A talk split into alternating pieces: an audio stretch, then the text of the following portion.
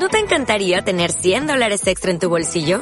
Haz que un experto bilingüe de TurboTax declare tus impuestos para el 31 de marzo y obtén 100 dólares de vuelta al instante. Porque no importa cuáles hayan sido tus logros del año pasado, TurboTax hace que cuenten. Obtén 100 dólares de vuelta y tus impuestos con 100% de precisión. Solo con Intuit TurboTax. Debes declarar para el 31 de marzo. Crédito solo aplicable al costo de la presentación federal con TurboTax Full Service. Oferta sujeta a cambios o cancelación en cualquier momento. Antonio Martínez Asensio, director del programa Un libro, una hora de la cadena SER, Jonathan ve cosas tan extrañas que no sabe cómo interpretarlas. Bien, esa es un poco la sensación que nos queda al escuchar la promo del programa en la ventana. Y lo digo de buen grado y simplemente para aclarar algunas incorrecciones que luego, aunque levemente, también se repetirán durante la emisión que le dedican a Drácula, de Bram Stoker.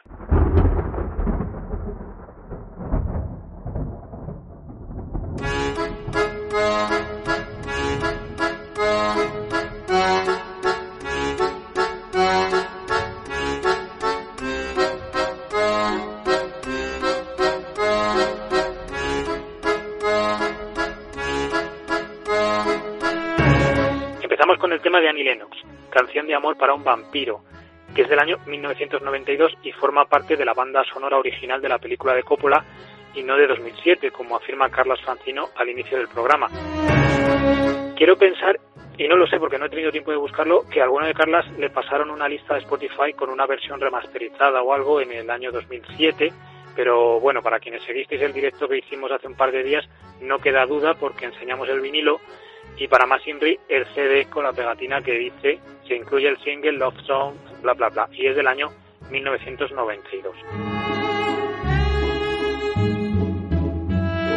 Lo digo porque ahora saldrán los ofendiditos de turno que tiran dardos sin seguir una dirección concreta y me parece que estas correcciones sirven para invitar todavía más a quienes no conozcan ni el libro ni la película o sirven también para quienes ya la disfrutaron en su momento y no desean profanaciones varias como es el caso de la confusión generada en torno a la literatura y el cine.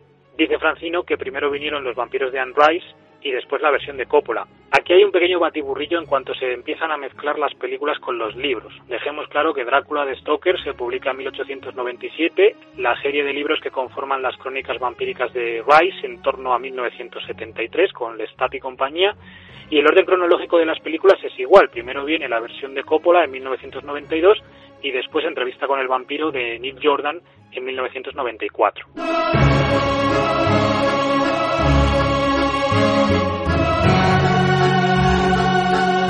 Yo creo que esta es una confusión un tanto alentada por la publicación de Notorious, la edición conmemorativa de los 90 años de Drácula de Todd Browning, cuyo autor, o en este caso coautor, Jesús Palacios, entró por teléfono en la ventana para hablar, por cierto, de otra joyita en blanco y negro, El vampiro protagonizada por Germán Robles. Si recordáis en el directo, uno de los marcapáginas que tengo en la edición que os enseñé de cátedra, nos lo regalaron los amigos de plano americano precisamente tras la proyección hace ya algún tiempo de esta película mexicana.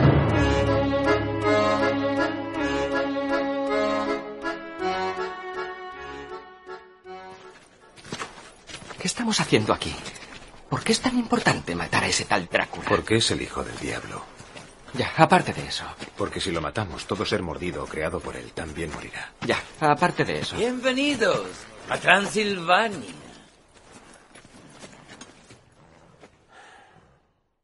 Bueno, como digo, entrando de lleno en un libro una hora, me gustaría empezar por el final, porque creo que uno de sus aciertos es el de reconocer la labor de todos los que han participado en la grabación del programa, desde la parte técnica, realización, por supuesto locución hasta la dramatización de los fragmentos seleccionados de la novela.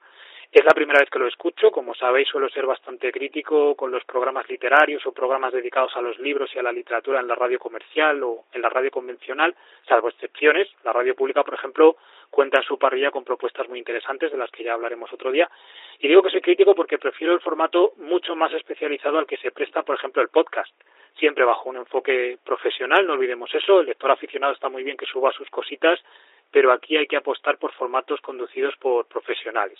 Insisto, hay cosas muy buenas, pero creo que el tema de los tiempos en la radio y la necesidad de abordar ciertas lecturas con la debida profundidad hace que busquemos nuevas fórmulas donde la dedicación sea al menos un poquito más amplia. Cuidado que tampoco soy de podcast muy largos. Los que ya conocéis subtexto veréis que se intenta condensar el contenido en menos de una hora y que yo en particular si escucho un podcast de más de dos horas o suelo perder el interés en un punto determinado o bien me reservo lo que resta para otro momento.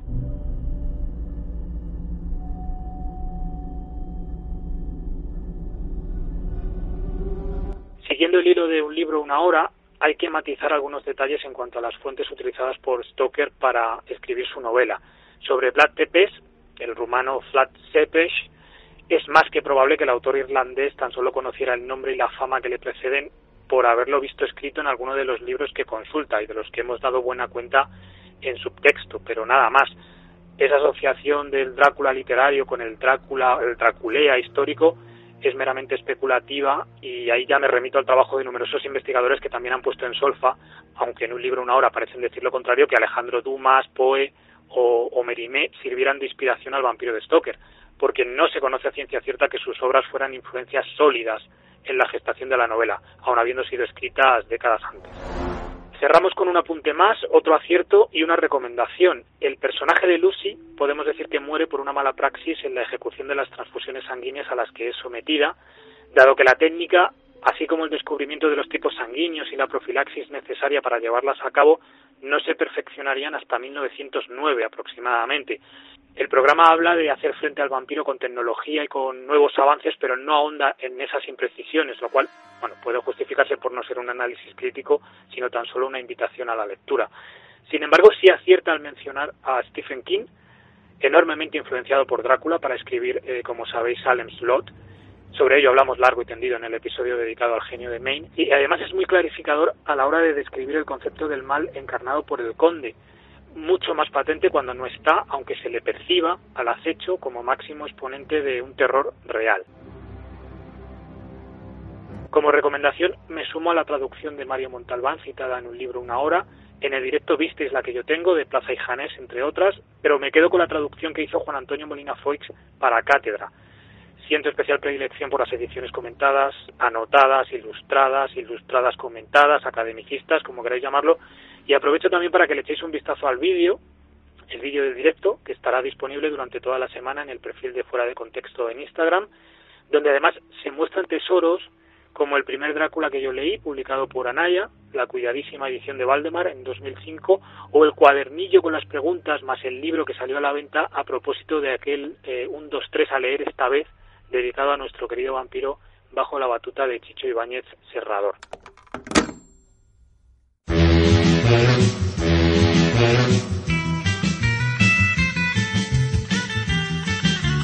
Que ustedes lo lean bien y con el mismo entusiasmo después de estas observaciones hechas con cariño y con primordial pimienta. Saludos.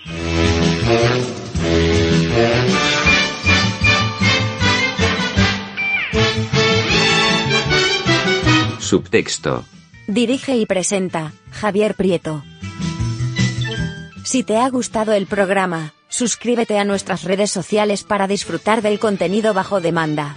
Encuéntranos en Twitter, Facebook e Instagram como fuera de contexto.